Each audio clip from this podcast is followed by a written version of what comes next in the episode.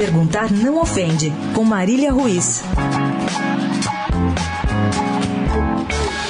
Vou emprestar meu espaço aqui para um incômodo que é comum para os torcedores palmeirenses, mas que pode ser compartilhado por qualquer um que acompanhe as entrevistas do técnico Cuca. Desde que voltou para o Palmeiras em maio, e isso já faz cinco meses, ele ficou fora por quatro, Cuca tem mostrado uma instabilidade no microfone que varia da bipolaridade ao entreguismo.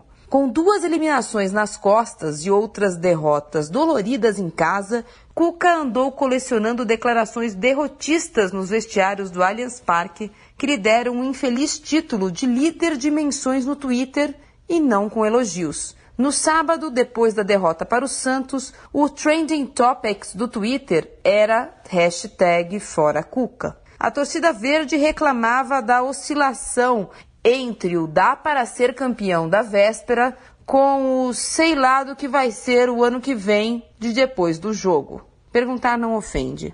Desde quando esse aí não foi e não é o Cuca? No ano passado, quando tudo ia de bem a melhor, quantas vezes o mesmo Cuca não disse que ia embora e foi contido? Hã? Qual é a novidade, senhoras e senhores? Marília Ruiz perguntar não ofende para a Rádio Eldorado.